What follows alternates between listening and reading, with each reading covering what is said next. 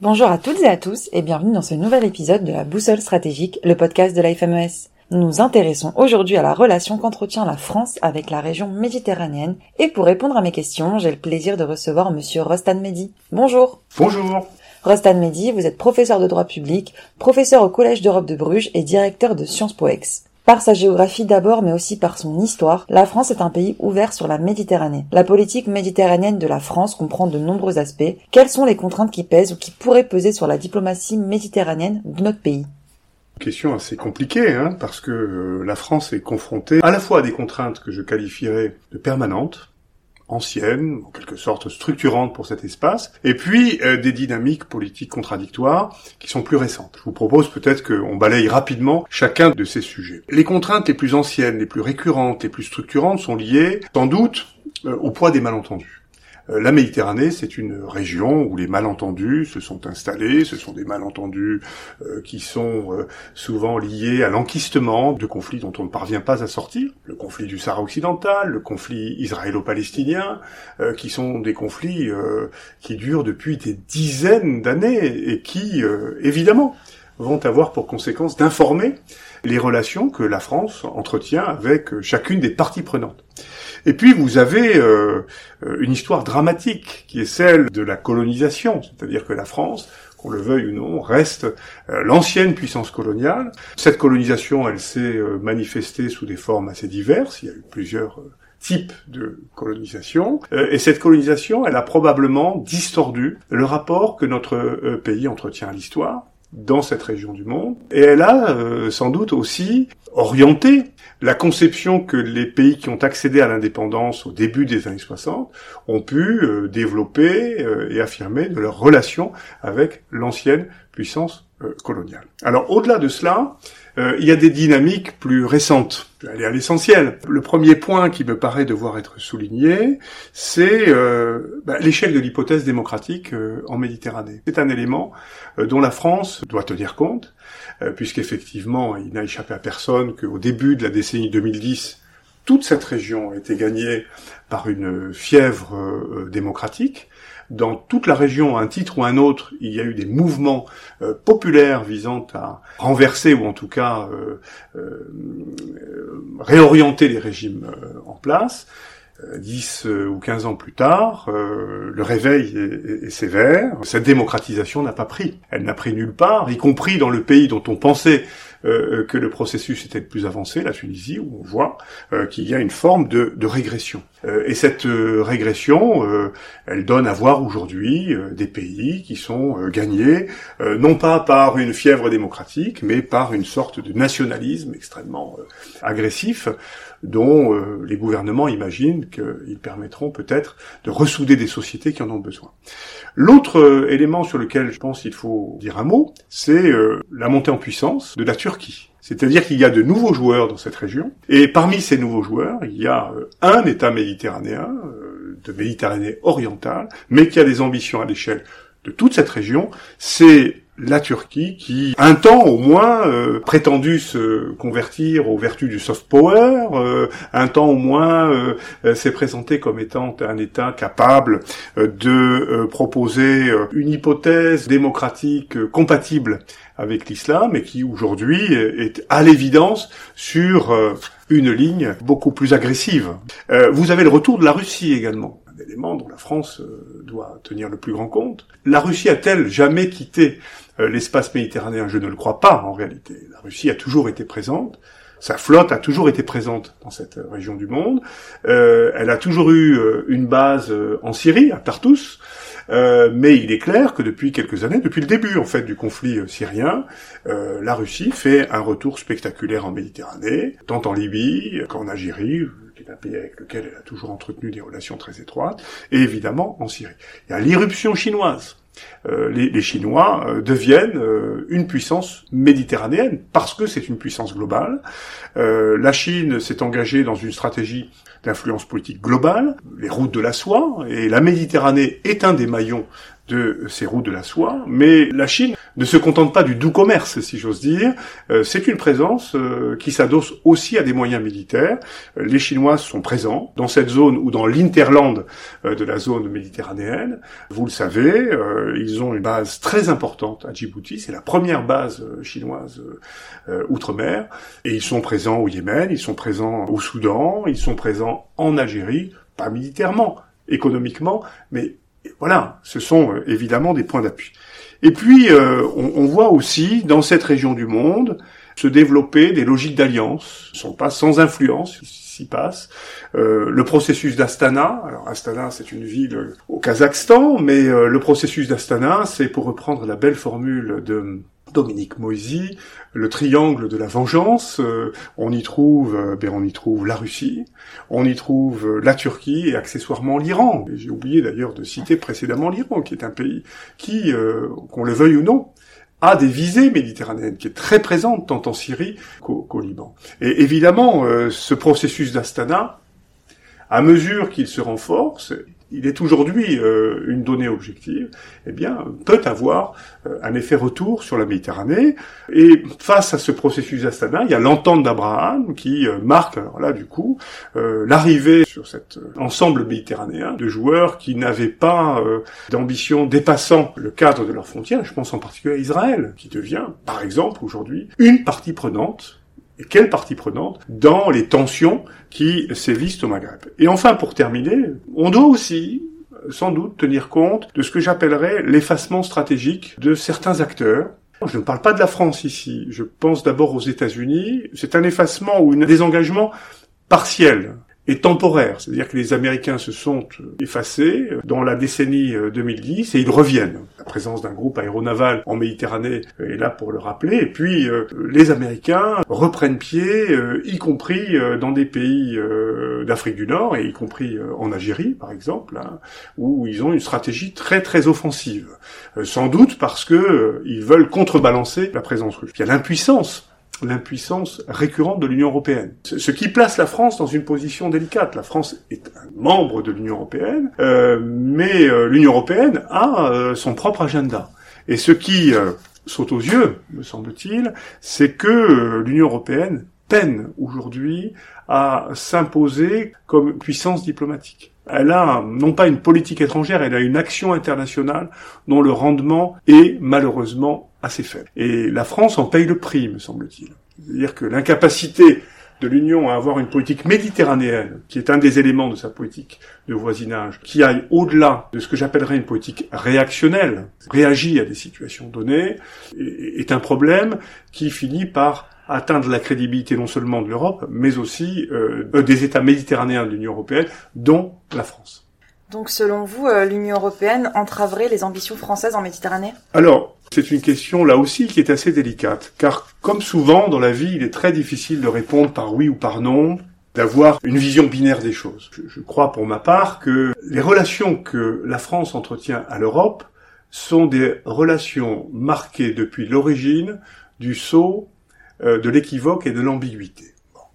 Il faut se souvenir d'une chose, c'est que au lendemain de la Seconde Guerre mondiale, la France est un pays très affaibli, qui se retrouve, par les hasards de l'histoire et la bienveillance de certains de ses alliés, dans le camp des vainqueurs. Simplement, la France doit repenser et reconstruire son équation de puissance. Avoir un siège de membres permanents au Conseil de sécurité ne suffit pas à fonder la puissance. C'est un élément de cette puissance, mais ça ne suffit pas à clore le débat sur le point de savoir si la France est restée ou pas une grande puissance à ce moment-là.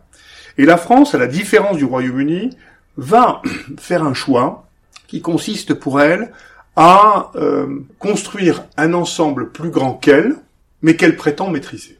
Et cet ensemble, c'est l'Europe. Et donc, la France a toujours considéré qu'elle ne serait une grande puissance que si elle parvenait à favoriser le développement d'une Europe à sa main. Alors peut-être que la formule à sa main est excessive, mais en tout cas, euh, euh, une Europe qui servirait ses propres ambitions stratégiques. C'est un choix qui est totalement différent de celui qui fut fait au même moment par le Royaume-Uni. Vous savez sans doute, le Royaume-Uni a fait le choix du grand large. Euh, si le Royaume-Uni est resté une petite grande puissance comme la France ou une grande puissance de rang moyen, c'est parce que le Royaume-Uni a décidé d'accrocher son wagon à la locomotive américaine. Donc, de ce point de vue, la France, en, favorisant, et pas seule évidemment, mais en favorisant et en jouant un rôle décisif dans la création des communautés européennes, on ne parlait pas encore à l'époque d'Union européenne, la France a décidé de se doter d'un levier de puissance. Et ce levier de puissance va avoir des traductions à l'échelle méditerranéenne. C'est parce que la France l'a voulu que la communauté européenne lance au début des années 70, en 1972, une politique méditerranéenne, globale. C'est à partir de ce moment-là que l'Union, enfin que la communauté, on ne parlait pas, je le répète, d'Union européenne à l'époque, va commencer à négocier avec ce que l'on appelait dans ce langage technocratique fleuri bruxellois des pays méditerranéens tiers, c'est à ce moment-là que la communauté va commencer à négocier les premiers accords d'association. Dans les années 75-76, des accords de ce type sont conclus avec l'Égypte, la Jordanie, l'Algérie, le Maroc, la Tunisie, etc. C'est parce que la France l'a voulu que le processus de Barcelone a été engagé. 1995, un processus qui euh, porte le nom de Barcelone parce que il a été euh, porté sur les fonds baptismaux euh, dans la capitale de la Catalogne, qui est la première enceinte où se retrouve l'ensemble des pays méditerranéens, y compris les territoires palestiniens et Israël, y compris des pays qui, à l'époque déjà, avaient des relations exécrables, le Maroc et l'Algérie. Et c'est la première fois que ces États se retrouvent dans un cadre faiblement formalisé, mais où l'on discute, où l'on prétend discuter en tout cas, de questions de sécurité, de questions économiques, de questions humaines et culturelles. Et enfin, c'est parce que la France a poussé, pas seule, mais elle a été un des États moteurs de ce point de vue, que l'Union européenne se dote au début des années 2000 d'une politique européenne de voisinage, et que l'un des volets importants de cette politique de voisinage, c'est la politique méditerranéenne. Donc, dire que la construction européenne est une entrave ne serait pas exact si on aborde le sujet sous cet angle-là. Il n'empêche que la France a aussi essayé de s'affranchir d'un certain nombre de disciplines communes. Et, je pense ici, évidemment, euh, au projet sarkozien d'Union pour la Méditerranée. L'Union pour la Méditerranée, c'est l'exemple même de la bonne idée fracassée. D'abord, c'est une bonne idée d'un point de vue français. Cette idée euh, va éclore au moment où le mur de Berlin est tombé, où euh, la réunification entre guillemets du continent européen est à l'œuvre, que euh, les États d'Europe centrale, orientale et les États baltes intègrent progressivement les uns après les autres l'Union européenne, et qu'il y a une recentralisation de l'Europe vers l'Est, vers son centre en réalité, hein, on a tendance à l'oublier, et que cette recentralisation est extrêmement favorable à un État qui n'est pas la France, en l'occurrence qui est l'Allemagne.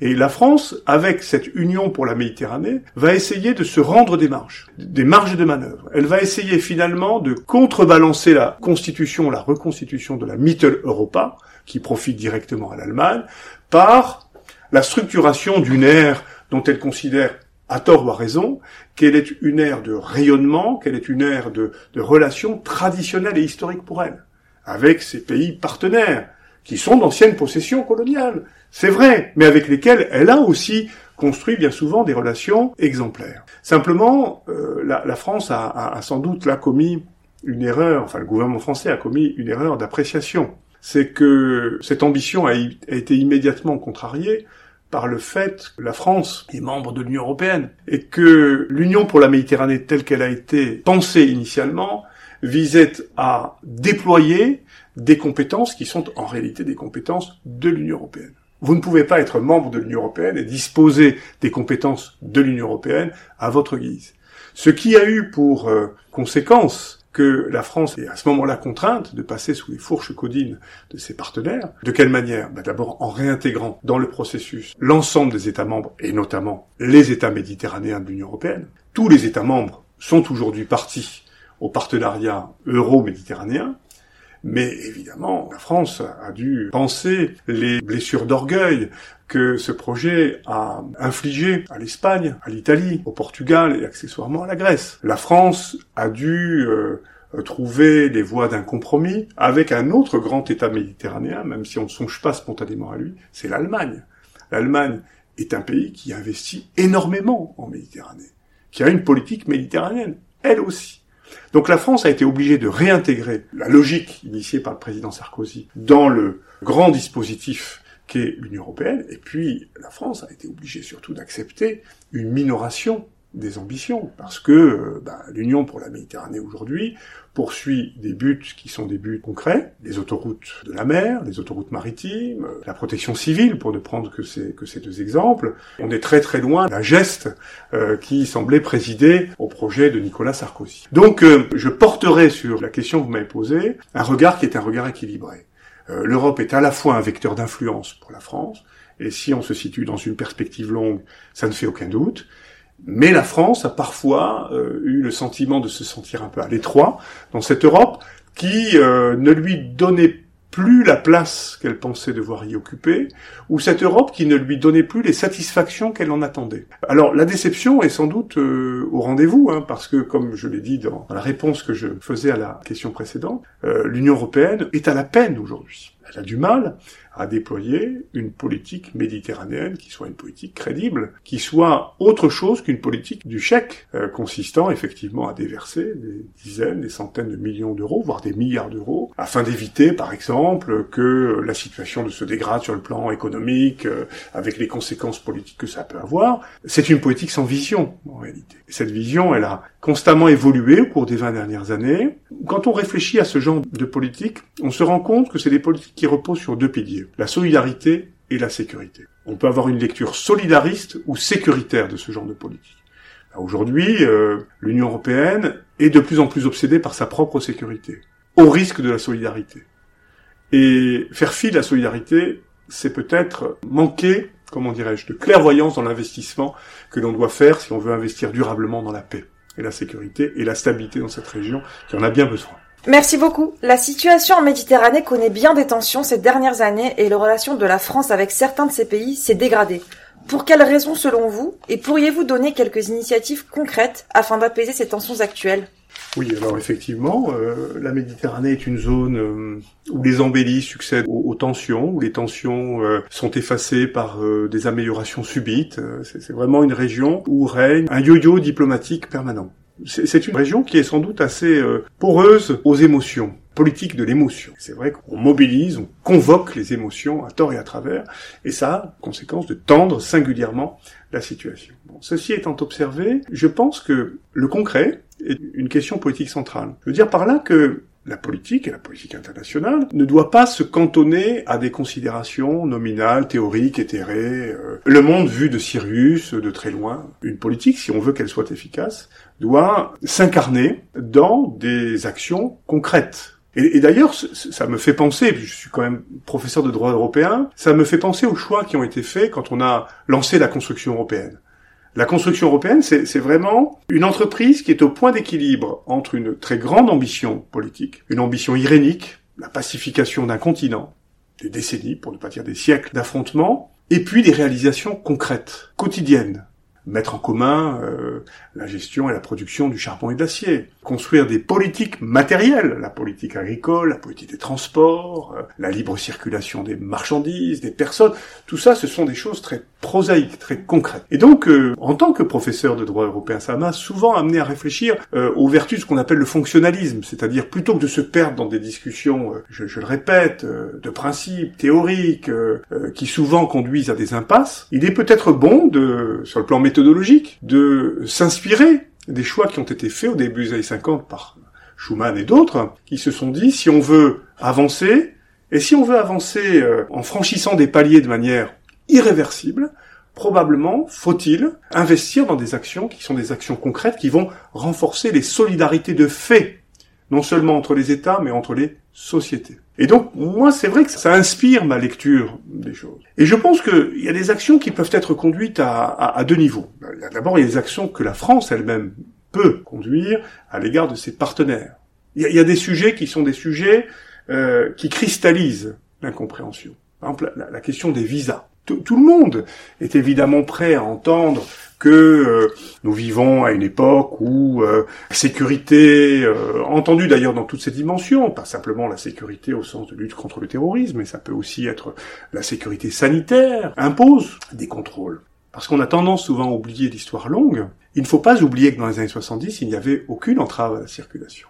Et qu'aujourd'hui il y a des entraves innombrables. Et que entre des entraves qui sont commandées, je le répète, par des préoccupations légitimes de sécurité et l'absence totale d'entrave, d'une situation qui n'est probablement plus concevable aujourd'hui, pour les raisons indiquées précédemment, il y a sans doute un point d'équilibre à trouver. Et je pense qu'il est souhaitable que euh, bah, notre pays fasse un effort à cet égard, parce que, au fond, et vous le savez, la discussion est une discussion qui euh, consiste à demander à nos partenaires d'augmenter le nombre de laissés-passer consulaires afin de favoriser l'exécution des obligations de quitter le territoire français. Pour dire les choses peut-être plus simplement, veiller à ce que les personnes qui se trouvent en situation délicate sur le territoire national puissent être réexpédiées dans leur pays d'origine ou dans les pays par lesquels ils ont transit. Mais les restrictions sur les visas aujourd'hui ont d'abord des conséquences sur des personnes qui n'ont souvent aucun doute sur la légitimité des attentes de la France, et qui surtout ne comprennent pas que par leur intégration dans l'économie internationale, que par euh, leur intégration euh, dans un monde euh, globalisé, par leur pratique de la langue française et de beaucoup d'autres langues, au-delà même de leur francophonie, phonie, pardon, ces gens ne comprennent pas que ce soit à eux de supporter le coût de cette situation. Donc je pense que, voilà, sur la question des visas, il y a sans doute quelque chose à faire. Autre domaine dans lequel euh, je pense qu'il faut que la France euh, engage une réflexion volontariste, c'est celui de la jeunesse. Ce qui a fait que les relations se sont aplanies durablement entre la France et l'Allemagne, au-delà de tous les gestes symboliques qui ont été euh, accomplis, au-delà des, accords qui ont été conclus, au-delà des choix qui ont été faits même à l'échelle continentale par la création des communautés européennes, il y a une décision qui est peut-être plus importante que toutes les autres, c'est la création d'un office franco-allemand de la jeunesse. Et je pense que la France gagnerait à favoriser la création d'offices comparables avec le Maroc, avec l'Algérie, avec la Tunisie. Cette question a été en creux de la visite que le président Macron a fait, par exemple, en Algérie au mois d'août, et pourtant elle n'apparaît pas. Cette proposition n'apparaît pas dans la déclaration d'Alger. Je pense, pour ma part, que c'est une proposition qu'il faut reprendre. Parce que l'effet de levier peut être important. Et ça, c'est du concret. Après, il y, a tout ce qui concerne évidemment euh, favoriser euh, des échanges euh, politiques et sécuritaires, mais bon, d'abord c'est des domaines qui par définition sont en dessous du radar, mais je pense que c'est des domaines dans lesquels des actions concrètes peuvent également être envisagées et conduites. Coopération militaire et sécuritaire entre la France et un certain nombre de ses partenaires n'a jamais été remise en cause, même lorsqu'on avait le sentiment que ces relations étaient affectées par quelques vicissitudes politiques du moment. Et puis il y a l'action qui peut être menée non pas tant par la France que par l'Europe elle-même. Il y a 20 ans, ce qui ne me rajeunit pas, j'ai été un des rédacteurs d'un rapport sur le dialogue entre les peuples et les cultures en Méditerranée, enfin en euro-Méditerranée, mais je n'aime pas du tout cette expression, parce qu'elle laisse à penser que l'Europe serait à l'extérieur de la Méditerranée. Or, jusqu'à preuve du contraire, euh, les côtes euh, italiennes, françaises, espagnoles, grecques, chypriotes, slovènes, je, croates, et j'en oublie sans doute, sont baignées par la mer Méditerranée. Donc, euh, l'Europe est en Méditerranée. Mais enfin, c'est l'expression que l'on utilise. Donc, un, rapport que beaucoup ont oublié, peut-être pas ceux qui ont contribué à sa rédaction, mais qui contenait un certain nombre de propositions intéressantes, notamment dans le domaine culturel. Je ne reprendrai qu'une ici, c'est peut-être la création d'une plateforme, pourquoi pas d'une chaîne de télévision comparable à celle qui a été créée entre la France et l'Allemagne, tout le monde connaît aujourd'hui, Arte, qui est une chaîne qui est peu regardée, mais qui est quand même regardée, qui est de plus en plus regardée, et qui a été un levier là aussi d'intégration franco-allemand considérable. Pourquoi? Ben Parce que c'est par ce canal que l'on a fait passer toute une série de messages, de messages euh, qui ont favorisé et renforcé le couple ou le moteur franco-allemand selon l'expression française ou allemande. Donc là, je pense qu'il y aurait quelque chose à explorer. Et il y a sans doute bien d'autres pistes. Le renforcement euh, des universités euro-méditerranéennes, là où elles ont été créées, il y en a une au moins au Maroc. L'expérience n'était pas forcément aussi convaincante que ce que l'on pouvait espérer, mais on pourrait imaginer peut-être de disséminer sur le pourtour méditerranéen des établissements comparables à l'Institut universitaire européen de Florence, par exemple, ou au Collège d'Europe de Bruges, que je connais bien, euh, qui sont des lieux, euh, des creusets ou un brassage de populations euh, lettrées, éduquées, appelées à exercer demain ou après-demain des responsabilités importantes dans le secteur public ou le secteur privé, se retrouvent et se construisent un avenir commun. Je vous remercie pour tous ces éclairages. Un mot de la fin? Bah écoutez, le mot de la fin, c'est que l'histoire de la Méditerranée, c'est une histoire millénaire. Cette histoire millénaire, elle nous a appris à ne jamais désespérer. Voilà. C'est un espace unique au monde, c'est un microcosme unique où euh, tout est possible, le pire mais souvent aussi le meilleur. Merci beaucoup. C'était la boussole stratégique avec Postan Medi, un podcast que vous pourrez retrouver sur notre site internet fmes-france.org, sur toutes les plateformes de podcast et sur nos réseaux sociaux Facebook, LinkedIn, Twitter et Instagram sous l'intitulé Institut FMES. Et j'informe également nos auditeurs qui voudront savoir davantage que vous avez prononcé une conférence intitulée La France et la Méditerranée, une passion contrariée, disponible sur notre chaîne YouTube.